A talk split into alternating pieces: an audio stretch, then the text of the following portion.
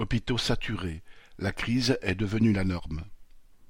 Cholet, Évreux, Rouen, Lille, Bourgoin-Jallieu, Troyes, région Grand Est, Île-de-France, les signaux d'alarme lancés par les services hospitaliers se multiplient depuis mi-décembre, amenant le ministre de la Santé, François Braun, à reconnaître une fois de plus une situation « critique ».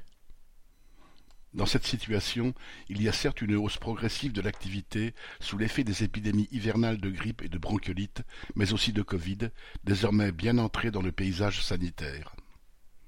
Mais ce qui met à nouveau en péril la situation des hôpitaux n'est pas une épidémie imprévue ou l'apparition d'un nouveau virus.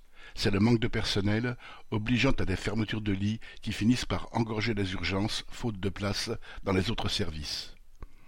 Que les postes soient purement et simplement vacants ou qu'il s'agisse de soignants à qui des congés de fin d'année ont enfin été accordés, ce sont 15 à 20% des lits qui ont ainsi été fermés par manque de personnel. N'étant plus en mesure, comme au déclenchement de l'épidémie de Covid, d'invoquer le temps nécessaire à la formation des soignants, le ministre Braun s'est permis de les appeler à l'union sacrée pour faire face aux épidémies hivernales. Après le fameux Ségur de la santé, puis les assises de la santé mentale, il promet des assises de la pédiatrie au printemps et une réforme de l'ensemble du système de santé dès janvier.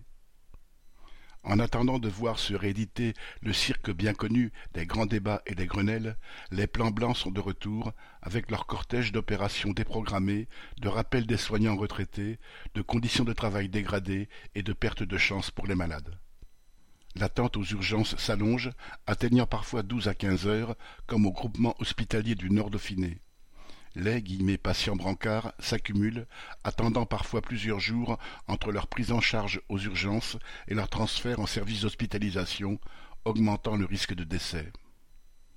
Jeudi 22 décembre, le président du syndicat SAMU Urgence de France estimait ainsi à dix-sept les morts inattendues dans les services d'urgence depuis début décembre le nombre des victimes des économies sur les rémunérations des soignants et les moyens destinés à leur formation ne pourra que s'alourdir au fil des semaines.